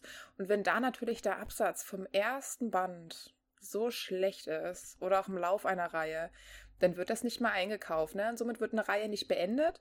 Und dann gibt es Leute, die sagen, naja, aber wenn ich nachher das Problem habe, dass diese Reihe nicht beendet wird, dann habe ich keinen Bock, die ersten drei von fünf Bänden mit drin stehen zu haben. Das ist ja so ein Teufelskreis, weil es ist ja ursprünglich daraus entstanden, dass Leute halt sagen, ich lese eine Reihe erst, wenn die komplett fertig ist. Ja. Und dann kann es halt passieren, dass der Verlag sich denkt, okay, ist, die Kosten holen wir halt gar nicht wieder rein. Das Projekt lassen wir fallen. Ja, ja, Das, ist, das ist tatsächlich so ein derzeitiges Problem. Ich sehe auch, muss, ich muss auch sagen, also Wirtschaftlichkeit und Kunst ist leider immer schwierig, egal in welcher Sparte. Ich meine, das sieht man auch bei Musik, wie sich da die, die Wirtschaftslage in den letzten Jahrzehnten verändert hat, ist exorbitant. Ne, früher haben die Alben released, heute können sie sich ihre Alben, Alben in die Haare schmieren. Da geht nur noch Touren und äh, Merch und hast du nicht gesehen. Also das ist da ganz wichtig geworden und äh, das ist halt auch etwas, ich denke auch, der Buch- und Comicmarkt wird sich irgendwie umorientieren müssen. Ich finde die Kickstarter-Geschichten da ganz interessant. Das machen ja mehr so die Indie-Leute und wer eine große mhm. Firma ist, möchte das auch nicht machen, ansehentechnisch irgendwie. Auch verständlich, weil auch tatsächlich Leute sagen, also wenn jetzt Marvel sagt, wir machen Kickstarter, dann gucken sich alle blöd an und sagen, was ist denn bei denen kaputt, das hole ich nicht. Ihr seid doch Marvel, Alter, ja, bestimmt im Geld. So, was auch verständlich ist, aber ich kann tatsächlich nachvollziehen, dass da so eine Geschichte wie Kickstarter besser funktioniert, wo man sagt, okay, wir haben die Kosten gedeckelt, es lohnt sich überhaupt erst anzufangen. Ähm, gerade wie du jetzt auch gesagt hast, also gerade solche Reihen, so drei von fünf zu haben, ist echt eine Katastrophe, ne? Das ist ja schrecklich, aber also ich habe jetzt keine Lösung dafür parat. Das ist halt das Ding. Ich, ich wüsste nicht, wie die Leute das anders regeln sollen. Auch gerade bei Comics, das sind halt Reihen, die sollen, die sind ongoing, die sollen ja weiterlaufen. Ja, aber klar, wie willst du das machen? Ne? Also manchmal hat man da ja noch das Glück, dass, oder in den meisten Fällen das Glück, die Stories werden noch abgeschlossen, werden auch teilweise gehetzt. Ähm, ja, aber gerade bei Übersetzungsgeschichten mit Büchern, klar, das ist super ärgerlich. Also ich habe irgendwann auch mal ähm, gemerkt, ich hatte irgendeine Reihe gesammelt, dann habe ich, also da merkt man wieder, ne, der Sammler. Ich habe eine Reihe gesammelt, dann habe ja. ich aufgehört, die zu sammeln. Und als ich aufgehört habe, die zu sammeln, habe ich gehört, ach, da kamen nur noch drei Hefte. Es ist so ein Antrieb zu sagen, ich hole mir diese drei Hefte noch. Es gibt einen Grund, dass man aufgehört hat zu sammeln. man ist ja gar nicht mehr wirklich interessiert. Aber da gehst du hin und denkst du so, ja, aber es sind nur noch drei Hefte, dann habe ich alle. dann habe ich den Sack voll. Bisher konnte ich mich wehren, aber ich weiß genau, wenn ich die irgendwo mal zufällig liegen sehe für einen Preis, der okay ist, dann würde ich die einfach mitnehmen. Auf doof, obwohl ich sie nicht mal mehr lesen würde wahrscheinlich. Das, äh, damit kann man uns neppen. Und deswegen ist halt genau das Gegenteil so schlimm, wenn es die dann nicht mehr gibt. Das ist ja, aber ich, ja, aber ich glaube, ich habe auch so viele Reihen, wo ich beim ersten Band schon dachte, naja, war halt okay. Dann habe ich den zweiten Band vielleicht noch als Rezensionsexemplar bekommen und habe aber schon gemerkt, nee, es ist wirklich gar nicht mehr. Und dann denkt man sich beim dritten Band, naja, komm, jetzt kann ich die Geschichte ja noch zu Ende lesen. Und wenn dann noch so kommt, ach, ups, die Autorin kann sich halt gar nicht von ihrer Geschichte trennen, es kommt auch noch ein vierter Band raus, ne? Da haben sich ganze Reihen bei mir gefüllt. Wirklich exakt in diesem Ablauf, wo ich mir denke, toll. Hauptsache die Bücher habe ich im Regal stehen. ja, das hatte ich jetzt tatsächlich letztlich eigentlich genauso gehabt. Da konnte ich mich auch zusammenreißen. Ich habe es geschafft, weil, ähm, also, ich bin so ziemlich der Superman-Fan schlechthin. Der Superman ist für mich eigentlich die Hauptfigur. Ich lese teilweise andere Sachen manchmal auch lieber, aber Superman ist so das Ding für mich. Superman, Spider-Man, das sind so die ganz krassen. Ich bin so genau der Gegensatz dann dazu. Ja, das ist wie die meisten Leute. Ich, ich stehe halt immer noch auf den Pfadfinder. Ähm, das Krasse dabei ist, da gab es ja jetzt, äh, ich weiß nicht, ob du das da irgendwie mitgekriegt hast, Jill, es gab so einen Neustart von Brian Michael Bendis. Der hat so alles übernommen, was mit Superman zu tun hat auf DC. Ich weiß nicht, warum man das gemacht hat, ist der äh, Erfinder von äh, Miles Morales übrigens, der auch super ist, Teenager zu schreiben. Und ähm, auf jeden Fall hat er Superman übernommen und der hat mir direkt was weggenommen, was mir total lieb und teuer war, denn Superman hatte in den letzten zwei Jahren einen Sohn bekommen und selber Vater dann ist das ganz toll, dass er einen kleinen Sohn hat und dann hat der Bendis den Sohn weggenommen und der kommt dann ein paar Hefte später wieder und ist auf einmal groß. Ich hasse es. Die Reihe war zu toll. Also es war fantastisch. Der hatte total verschissen bei mir deswegen. Aber dann habe ich mir gedacht, komm, du gibst der Sache trotzdem eine Chance. Ne? Musst du mal gucken. So, dann habe ich äh, seinen ersten Paperback als Rezi. Da habe ich tatsächlich aber auch gewartet, dass ich das als Rezi-Material bekommen konnte. Da ich den ersten Paperback von seiner Ursprungsstory bekomme als Rezi-Material, habe ich gesagt, meh, da kann ich mir einen 70er Jahre Superman nehmen, das ist das gleiche in grün. Dann habe ich mir das nächste Paperback von der eigentlichen Reihe auch noch als Rezi-Material geben lassen, habe mir das andere Paperback digital gekauft, um zu sagen, weil die sind, die passieren so gesehen zeitgleich, man muss schon beide Reihen lesen. Ähm, also habe ich was gekauft, zwei als Rezi-Material, habe die gelesen. Jetzt wäre die Frage gewesen, ob ich das nächste auch als Rezi-Material nehme. Und ich war auch drauf und dran zu sagen ja. Und habe mir dann gesagt, nein, bin ich bescheuert. Ich habe drei Paperbacks gelesen. Alle drei fand ich richtig, richtig mies. Also nicht nur so ein bisschen mies, die sind richtig mies. So. Und ich bin Superman-Fan. Du kannst den im Grunde irgendwo hinstellen und gibst ihnen einen Supergegner und die kloppen sich durch Häuser und ich sag, läuft. Kann ich, kann ich mal, kann man machen, geht. Aber nein, der hat es geschafft, dass ich den gar nicht mag. Und äh, da, war da war aber echt dieser Sammelinstinkt und dass es Superman ist, dass ich echt am Hadern war, ob ich diesen Band nicht nehme. Da hat mich der Kollege jetzt auch leider vier, fünf Mal gefragt. Ich musste jedes Mal neu so, oh, oder willst du doch den Band nehmen? Willst du nochmal eine Chance? Aber nein, ich gebe keine Chance mehr. Das ist schlecht. Ich will es nicht lesen. ich ja, aber ich, ich, ich fühle mit dir, auf jeden Fall. da fühle ich mich gut, jetzt komme ich mir nicht mehr ganz bekloppt vor. Manchmal denke ich, ich überlege viel zu viel darüber. Aber man kann nicht einfach sagen, mir gefällt es nicht, ich lese nicht weiter. Es ist tatsächlich schwieriger als das.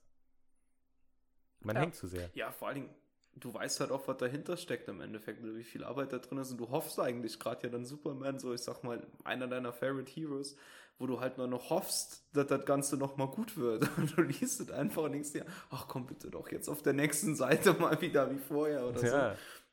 Es gibt auch Leute, die den Run wirklich mögen. Also ich muss auch echt sagen, der, der Run hat auch Fans. Es ist nicht so, dass alle sagen, Vollschrott.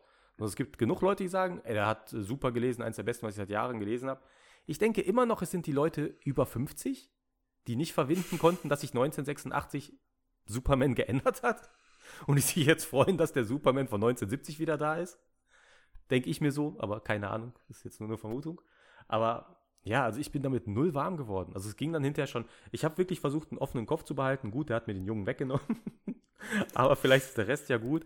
Aber das war einfach, es war, ich wurde dieses Gefühl nicht los, dass ich so einen Uralt-Comic lese. Ich wurde das Gefühl nicht los, dass die ganze Story banal und richtig aus der Nase gezogen ist. Däh, da muss man sagen, äh, Reißleine. Ich habe einen riesen Lesestapel von tollen Stories, von Eisner Award-Winnern. Da, da lese ich lieber das. Danke. Ja, aber du hast bei Superman hatte ich ja auch den äh, ersten jetzt von der Rebirth-Reihe mhm. digital gelesen gehabt. Da hatte ich ja auch in die WhatsApp-Gruppe von uns reingeschrieben, wieder dieses gleiche Problem. Ich fand den bis dahin gar nicht mal so schlecht.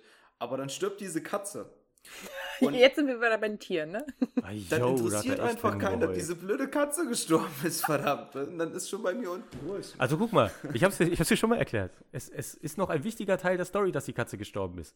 Aber auf der anderen Seite, ja, es ist nur eine Katze, aber Mann. Aber interessiert ja keinen, dass die Katze tot ist, weißt du? Die kommen ja. da morgens, die sitzen am Frühstückstisch und, ach, die Katze ist tot, willst du noch ein bisschen Milch auf deine Kelloggs? Ja, super, danke. Die müssen die Welt retten. fucking Welt. Alter, die Katze ist gestorben. Wenn meine Katze stirbt, weißt du, wie egal mir dann die Welt ist? Dann, Das ist unrealistisch. nein, du bist kein Superheld. Deswegen ist es realistisch. Wärst du ein Superheld, wirst du dir nicht so viel Gedanken um Katzen machen. PS, ich bin absolut kein Katzenfreund. Also von daher ist es meine ganz Katze. Natürlich mache ich mir dann Gedanken um die Katze. Aber die ist doch weg. Ah ja, interessiert ja keinen. So, ja aber, aber das stimmt nicht. Die Die, Katze ist die tot, Katze, das ist, keinen. das ist voll der rote Faden, der sich noch bei John durchzieht mit der roten Katze. Die äh, toten Katze. Jetzt habe ich rote Katze Weißt du, gesagt, weil er die mit seinem Hitzeblick der von den, gegrillt von den hat. Red Lanterns, der holt seine Katze sogar mit. Na, Moment. Die Red Lantern Katze, Dexter, ist, äh, die ist eine Red Lantern geworden, weil die es gehasst hat, dass ihr Frauchen umgebracht wurde. Das hat nichts damit zu tun, dass der Typ die mag, sondern die ist einfach selber Teil des Chors geworden. Der holt die trotzdem mit. Ist auch trotzdem lächerlich. Ich kann mir diese Tierstories nie geben. Ich finde auch, ich find auch so ein Hamster mit? Green Lantern Ringen lächerlich. Boah, ich finde das Eichhörnchen voll toll. Und Jill, welche Tiere findest du toll in Comics? Ja, ich, ich weiß nicht, ob ich da jetzt noch mehr in diese Wunde reintreten soll. Immer, immer rein. Nee, also ich, ich muss sagen, ich muss mich da Hermann anschließen. Ich bin ja auch ganz großer Tierfan. Wenn da jemand stirbt, ganz furchtbar, ganz schlimm, hänge ich total mit. Und fange halt auch an zu heulen, ne? Ist halt nicht so schlimm wie das. Wahnsinn. Okay, jetzt schon Also ist zu egal, zweit. ob wir einen Film gucken, eine Serie, ich was lese, beim Tier ist vorbei. Wenn man schon merkt, ne, so eine Story läuft darauf hinaus, irgendwer muss sterben, aber es gibt nur einen, einen Hauptcharakter und der hat halt einen tierischen Sidekick und du weißt schon, dann muss ja dieser Sidekick sterben. Es ist halt dieses Tier, was dran glauben muss und du merkst schon, wie es darauf hinausläuft, bricht halt schon eine Welt zusammen. Ich finde das witzig, weil wenn bloß der Sidekick Tier stirbt, finde ich, ist das eine Happy End Story. der Rest hat doch überlebt. Ja, aber das ist hier halt. Ne? Aber ich glaube, das ist immer so der, der Unterschied halt, wenn du selber Haustiere halt hast, ne? Und äh, wahrscheinlich ist das für dich genauso. Ich hatte so ein drei Kind Hunde. in einem Comic stirbt. Ja, aber keine Katze. Äh, die Frage jetzt an Jill, die ich noch habe. Da du jetzt Ja. vorhin gesagt hast, du schaffst so drei Bücher die Woche, vier. Mhm. Wie hoch ist dein Stapel der Schande? Das kann ich dir echt nicht sagen. Nicht mal, wenn ich es wollen würde. Kann nicht mehr so hoch gucken. Nee, wirklich nicht. Ich weiß es nicht. Also ich habe schon so, so, einen, so einen separaten Bücherwagen hier stehen, auf dem dann wirklich die Rezensionsexemplare raufkommen, damit die nicht so in den Regalen verschwinden. Und eigentlich geht es auch immer. Es gibt dann so einen, so einen ganz schlimmen Schub, meistens so Frühling, Herbst, ne? wenn irgendwie viele, viele Veröffentlichungen einfach anstehen. Und die meisten Bücher frage ich ja nicht aktuell an, sondern dann zum Beispiel auf den Messen und dann wirklich irgendwie fürs nächste Halbjahr. Aber ja, also es ist schon nicht wenig. Die Rezensionsexemplare gehen meistens noch, aber dann habe ich ja natürlich auch viele Sachen, die ich mir kaufe. Die darf man auf jeden Fall, die kann man auch gar nicht zählen. Okay, aber jetzt, fühle ich mich schon besser, weil ich hatte schon ein. Ich habe mir gedacht, wenn sie es auch noch schafft, das alles zu lesen, dann hasse ich mein Leben, weil ich nicht hinterherkomme mit meinen Sachen. Nee, also so wenn, wenn mich irgendwann jemand nur fürs Lesen bezahlen möchte, ne, fürs Lesen und Bloggen, dann, dann läuft das vielleicht. Aber solange ich irgendwie auch noch einen 40-Stunden-Job habe, werde ich das auf jeden Fall nicht bewältigen können. Das wäre jetzt tatsächlich meine nächste Frage gewesen. Ich, ich wusste nämlich nicht, ob das miteinander vereinbar ist. Ich habe auch, also so bei, ich habe äh, mir deinen Insta-Account angeguckt. Ich habe gedacht, okay, das sind so viele Bücher, es muss so viel gelesen werden und darüber geschrieben werden. Da habe ich mir gedacht, okay, ist da noch Zeit für einen Job oder kann sie sich tatsächlich schon davon finanzieren? Hat sie da ein Modell? Aber das ist bei dir auch noch etwas, was du aus Leidenschaft machst und hast aber noch einen normalen, tatsächlich einen 40-Stunden-Job, einen Vollzeitjob, ne? Ja. Krass. Ich weiß nicht, wie dein Leben funktioniert. weiß ich echt nicht. Ich habe mir eine neue App Oh. installiert, die mich peitscht, damit ich meine Sachen fertig kriege. Die macht mir richtig Druck. Und du scheinst das irgendwie so im Handumdrehen zu erledigen. Das finde ich krass. Nee, gar nicht. Also ich lebe im totalen Chaos. Ich habe aber zum Glück auch einen ganz verständnisvollen Partner, der mir da die Zeit auf jeden Fall auch mit einräumt, äh, die ich da damit verbringe. Aber es ist dann meistens auch, weiß ich nicht. Jetzt am Wochenende, jetzt haben wir gerade Urlaub, ne? Da hat man ja auch einfach mal ein bisschen mehr Zeit. Und ähm, wo er dann bis 12, 13, 14 Uhr schläft, oh. bin ich halt schon. bin ich dann halt um sieben oder acht aufgestanden, mit dem Hund spazieren gegangen und lese dann halt. Wartet, bis ihr Kinder habt. Da gibt es nie wieder bis acht schlafen, ist nicht mehr, ist vorbei. Glaube ich. Also ich habe das aktuell schon mit meinem Hundewelpen. Das ist äh, also 8 Uhr spätestens aufstehen am freien Tag. Du kannst das halt danach noch mal hinlegen, wenn sie gefüttert ist, aber. Ihr könnt euch danach hinlegen und ihr habt nur einen, der aufstehen muss. Bei Kindern steht, muss einer aufstehen und das Kind kommt zu dem anderen und weckt ihn einfach aus Boshaftigkeit. Papa. Es geht dann voll ab. Nein, das ist in Ordnung, aber es ist tatsächlich es ist ein krasser Unterschied.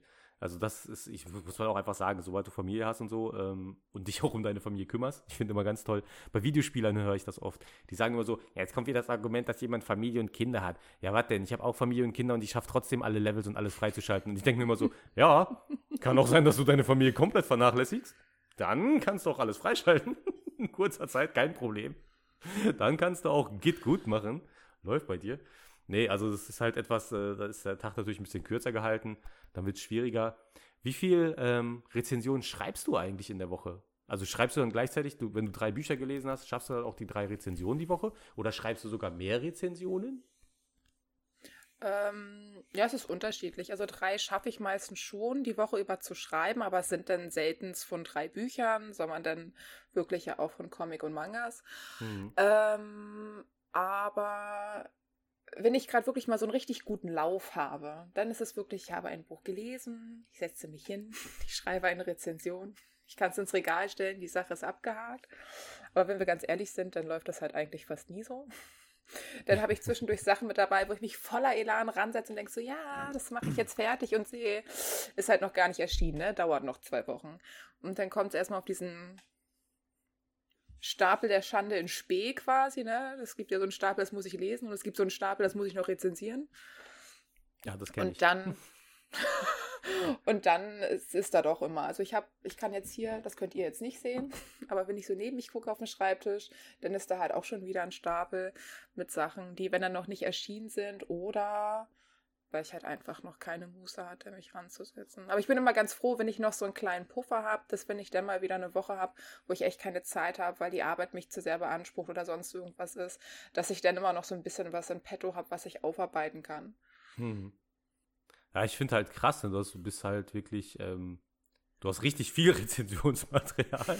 Also wenn ich daneben lege, ich glaube, du hast mehr Rezensionsmaterial, als bei uns das ganze Team hat. Was aber schlichtweg daher kommt, du bist echt vielseitig. So. Also, also gibt es irgendwas, was du nicht liest? Weil, so wie ich jetzt gesehen habe, du hast Mangas, du hast Comics, du hast Romane. Ich weiß nicht, gibt es noch was anderes? Mir fällt gar nichts anderes ein. Kinderbücher. Doch, Kinderbücher, das fällt mir jetzt noch ein. Das wäre so etwas, was irgendwo noch da reinpasst. Ähm, ich, die letzten Sachen, die ich jetzt in Buchform gelesen habe, also Romane kannst du mich eigentlich echt mit jagen. Das Einzige, was ich von Büchern lese, ist meistens so, so ich mag Handbücher für irgendwas für, äh, keine Ahnung, für Künstler, weil ich selber ein bisschen male und ähm, keine Ahnung, Kameras, wie eine Kamera funktioniert, wie kann man bessere Shootings machen, solche Geschichten, das sind so Sachen, die ich lese. Jetzt keine Romane, aber bei dir, da ist das, das sieht grenzenlos aus. Als würdest du wirklich alles nehmen. Nee, also so, so, grenzenlos ist es auch nicht. Also ich bin dann in den Genre bin ich irgendwie sehr befangen. Also im Manga-Bereich ist es, glaube ich, sogar am meisten eingeschränkt. Da möchte ich, da gibt es jetzt immer mal, wenn es so ein paar ähm, HBQT irgendwie Themen gibt, die greife ich noch mit gerne auf, aber ansonsten muss das schon so ein Mystery-Horror-Bereich sein. Ansonsten lese ich da eigentlich nicht weiter. Und ansonsten ist es auch größtenteils wirklich so der Fantasy-Bereich, Jugendbücher, mal so Ausreißerthemen, aber ansonsten so historische Romane, Krimis, ganz furchtbar schlimm. Thriller lese ich gerne mal, aber Krimis ist so, boah. Und das sind dann wirklich, oder die ganzen ähm, New Adult Bücher, ne, also so Romance-Bücher, kann man auch mich auf jeden Fall mitjagen, kann ich gar nichts anfangen. Ich glaube, aktuell ist es wirklich so super viel auch mit den Comics geworden, weil ähm, ich irgendwann von CrossCult angeschrieben worden bin und dann noch mehr so den Fokus irgendwie auf das Programm bekommen habe, mit der ersten Pressearbeiterin super gut ausgekommen bin, dann mit der nächsten und dann wieder mit der nächsten. Jetzt zum Beispiel hatte ich ja auch irgendwie so, eine, so ein Riesenpaket bekommen, was dem aber eher so geschuldet ist, dass sie jetzt aufhört zu arbeiten dort. Und das war nochmal hier. Also zum Abschied. Auch rein. ich habe dir mal ein Paket geschnürt. Ist äh, Übermaß. ja, auf jeden Fall. Aber wie schon gesagt, jetzt konnte ich endlich Saga lesen und konnte halt auch alles in einem verschlingen. Wobei ich sagen muss, das ist ja immer noch nicht vorbei. Ich bin jetzt auch ein bisschen zornig, jetzt wo ich so drinne stecke, dass ich jetzt warten muss, bis es weitergeht. wie, wie lange hast du denn dafür gebraucht? Nur für Saga? Ach, kannst du wahrscheinlich gar nicht sagen, du wirst wahrscheinlich zwischendrin immer wieder was anderes gelesen haben, ne? Nee, ich habe tatsächlich nichts anderes gelesen. Oh mein Gott. oh mein Gott. Ähm, ich habe Montagabend den ersten Band gelesen. Und dann habe ich gestern, glaube ich, bis einschließlich Band 6 gelesen und dann heute früh 7, 8, 9. Ich habe Urlaub und ich habe kein Kind, möchte ich noch mal sagen. Also okay. What? Das ist also ich finde das gerade heftig. Also ich habe am Sonntag wirklich mal einen, einen, reinen Lesetag eigentlich gemacht gehabt. Also meine Frau war dann auch Bücher am Lesen und ich habe, glaube ich, vier oder fünf Paperbacks gelesen gehabt. Die äh, Hal Jordan-Reihe und die Green Lanterns. Ich meine, fünf Stück waren gewesen. Und ich war einfach dann so, uff, okay, das reicht jetzt. Und die sind echt nicht dick. Das sind immer nur so 100 Seiten, 120, glaube ich, das längste. Aber das ist, uff, finde das schon cool. also schon krass, aber cool irgendwie. Also ich habe mir, hab mir auf der Comic-Con Stuttgart Saga Band 1 geholt. Was übrigens, ah guck mal, da kann ich auch nochmal das Thema von vorhin aufgreifen. Was ich mir nur gekauft habe, weil ich an dem Stand, nein, pass auf, ich habe an diesem Stand äh, eine Zeichnung von Eduardo Risso bekommen. Weil ich habe oh. das morgens nicht geschafft, Eduardo Risso äh, bei Panini zu erwischen. Und dann hat mir aber jemand gesteckt, dass der bei, bei äh, Crosskult, ist das Crosskult? Crosskult. Mhm, ja, ja Crosskult, äh, dass sie den auch nochmal da haben und dann konnte man da würfeln. Ich habe gewürfelt und Schwein gehabt und habe dann eine Zeichnung bekommen und konnte dann nicht gehen, ohne was da zu kaufen. Das, das, ich habe gedacht, das wäre voll assi. Und dann habe ich mir das da angeguckt, habe geguckt, welchen Band nimmst du denn? Saga, wie teuer ist der denn? Oh, fuck, ganz schön teuer. Ähm, ja, nein, safe, komm, nimmst du mit. Dann habe ich mir den geholt und ganz ehrlich, meine Planung bei Saga, ich bin auch wirklich neugierig darauf. Das Ding ist, man muss dazu sagen, ähm, im Digital-Sale, wenn man sich das auf Englisch holt, ich sage jetzt nicht, wie teuer, weil es assi ist, ne, holt gerne bei Crosskult, das sind coole Leute, unterstützt das ruhig, den deutschen Markt muss man auch immer ab und zu unterstützen, das ist wichtig. Aber ich sag mal, das war digital so viel günstiger, das hätte ich dann da irgendwann mal so safe nebenher mitgenommen. Jetzt muss ich sagen, natürlich, der Crosskult-Band sieht sehr schön aus. Also ich finde, das so ein schönes Hardcover, das ist genau das Format, was mir auch gefällt. Ne, also davon ganz unbeeindruckt, ganz super. Aber meine Planung war jetzt, ich werde den irgendwann mal demnächst lesen. Demnächst heißt innerhalb der nächsten drei Monate, wenn ich Glück habe. Und äh, dann kaufe ich irgendwann mal den zweiten Band. Dass du jetzt an drei Tagen die Reihe durchgehauen hast, das wird bei mir wahrscheinlich eher so drei Jahre werden. Und ich glaube, ich übertreibe nicht mal. Außer wenn es überkrass gut ist. Das also ist es ist überkrass gut, möchte ich an der Stelle nur mal sagen. Also es ist wirklich, wirklich, wirklich. Aber hätte ich die Bücher jetzt nicht in einem Schwung hier gehabt, dann hätte ich sie auch nicht in einem Schwung gelesen. Also ich habe, ich habe, weiß ich nicht, so ein Hundertstel von all den Reihen, die ich hier angefangen habe, eventuell, wenn es hochkommt, beendet oder bin da auf dem Laufenden, weil ich auch, wenn mir Sachen richtig gut gefallen, dann doch ganz oft mit neuen Sachen anfange. Und da dauert es dann tatsächlich auch. Also wenn ich mir die Bände Stück für Stück kaufe, dann wird halt auch, ne, geht man so ein bisschen nach Priorität, okay, was liegt jetzt schon länger da, wo geht man jetzt mal weiter? Und dann würde das auch wesentlich länger dauern. Hm. Dann beneide ich dich nur einfach. wo wohnt ihr? Ich komme vorbei, ich setze mich sechs Stunden auf eure Couch und lese sieben Bände Saga. ja, auch einfach rein. Ähm, ja, ich meine, du hast ja jetzt, wir haben August, doch schon einiges gelesen. Hast du schon jetzt irgendwie ein Lieblingsbuch, was sich bis jetzt rauskristallisiert hat für dieses Jahr? Ja, super schwer. Also äh, dadurch, dass es ja doch irgendwie sehr weit gefächert ist und auch sehr viel ist, fällt es mir da immer schwer, weil ich auch selten so das eine Lieblingsbuch habe. Sondern wenn dann kann ich halt in einem Buch aufgehen, auch wenn ich trotzdem Kritikpunkte habe, aber wenn dann konnte ich es halt richtig feiern oder nicht. Das kann auch mal sein, dass ich dann trotzdem sagen kann, okay, da gab es so ein paar Sachen, die hätte man noch cooler machen können, aber man hat das halt einfach so ein bisschen gefielt und dann war das ganz cool. Und dann gibt es andere Sachen, da merke ich, die sind rein theoretisch, ich sehe auf jeden Fall, dass die Bücher nicht schlecht sind. Ich selbst kann dem aber gar nichts abgewinnen. Und deswegen muss ich echt überlegen. Weiß ich tatsächlich so aus dem Stegreif gar nicht so sehr. also von den Comics ist es auf jeden Fall, habe ich jetzt dieses Jahr ähm, Oblivion Song, Saga ähm, und Birthright. Da bin ich irgendwie gerade ziemlich am Mitfiebern, freue mich auch auf Birthright total auf den nächsten Band. Und vom zweiten Band von dem Neustart von Venom. Aber ja, ich glaube erstmal, das ist auf jeden Fall jetzt nichts, was mir sofort so im Hinterkopf hochspringt, dass ich denke, oh, das hast du noch nicht erwähnt. Und hast du denn was von DC jetzt besonders, wo du sagen würdest, das war was krasses, das war ein bisschen unerwartet, das war, das hat mich besonders äh, gut gecatcht? Oh ja, da gibt es tatsächlich, also gab es mehrere, die mir unglaublich gut gefallen haben. Aber was mich total umgehauen hat, aber es ist nicht dieses Jahr erschienen, also es ist schon älter, ähm, ist der Megaband von Poison Ivy. Den fand ich ultra grandios. Circle of also, Life and Death. Ja, also hat mich total umgehauen. Ich war völlig fertig, als ich danach gesehen habe, dass das ja gar nicht weitergeht. da ist ja überhaupt nichts mehr danach gekommen.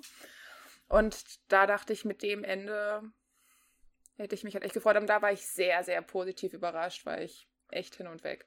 Witzigerweise, ich habe es noch nicht gelesen, ich habe es aber schon längst digital gekauft. Ähm, das Ding ist, es gibt so gesehen eine Fortsetzung. Ohne Poison Ivy so richtig. Aber die Reihe, ähm, oh verdammt, wie hieß sie nochmal? Hermann, jetzt musst du mir helfen. Die Reihe mit Superman, Batman, Wonder Woman aus dem Rebirth. Trinity. Trinity, genau, die Trinity-Reihe von äh, DC. Direkt okay. die erste Story, direkt die erste Storyline der Trinity-Reihe, die hat ganz stark damit zu tun. Die hat eigentlich nur damit, äh, die kann nur deswegen überhaupt existieren. Das heißt, wenn du so einen kleinen Nachtrag haben willst, was da los ist, dann äh, kannst du dich da einmal reinlesen, da bist du richtig. Ja, unbedingt. Weil wie schon gesagt, also da hatte ich mich zwar schon echt drauf gefreut, habe aber nicht das erwartet. Da war ich echt ziemlich geflasht von. Das, das, ist, das ist wieder so ein Ding, was liegt schon ewig in meiner Möchte ich lesen Ecke. Und äh, das ist schon wieder so ein Buch, was auch immer wieder mal so wegfällt, weil man es ein bisschen vergisst, dass es noch da ist. Aber ich wollte ich unbedingt lesen, weil mir das halt so gut gefallen hat in dieser Trinity-Reihe. Und ich gesagt habe, okay, jetzt muss ich Live in Death lesen, weil das sowieso schon immer irgendwie ganz interessant aussah. Ja, aber krass. Ja, und die Zeichnung. Also ist, ich fand die Story wirklich cool.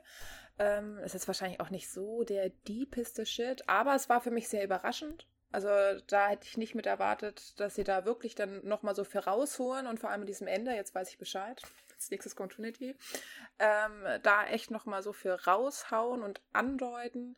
Das hat mir wahnsinnig gut gefallen. Hm. Ja, dann können wir auch langsam zum Ende kommen. Und ähm, wenn ihr jetzt sagt, Jill hat euch hier total fasziniert mit ihrem unglaublichen Bücherwissen, ich bin es immer noch faszinierend, wie man so, so breit gefächert sein kann, auch wenn sie gerade meinte, sie ist nicht breit gefächert. Ich finde es, es ist super breit gefächert. Also ich bin tatsächlich nicht im entferntesten so breit gefächert. Und jetzt höre ich auf zu sagen, so breit gefächert. und wenn ihr Jill jedenfalls noch öfter hören, sehen oder lesen wollt, was sie so von sich zu geben hat zum Thema Bücher, Mangas, Comics und habt ihr nicht gesehen, dann müsst ihr ihr folgen. Und wo, sagt sie euch jetzt selber. Und wenn ihr sie anders unterstützen könnt, hat sie bestimmt auch noch eine Idee. Ja, vielen Dank. Ich freue mich natürlich immer, wenn ich die Sache nicht nur für mich alleine mache, wenn es dann Leute gibt, die sich dafür interessieren und das lesen.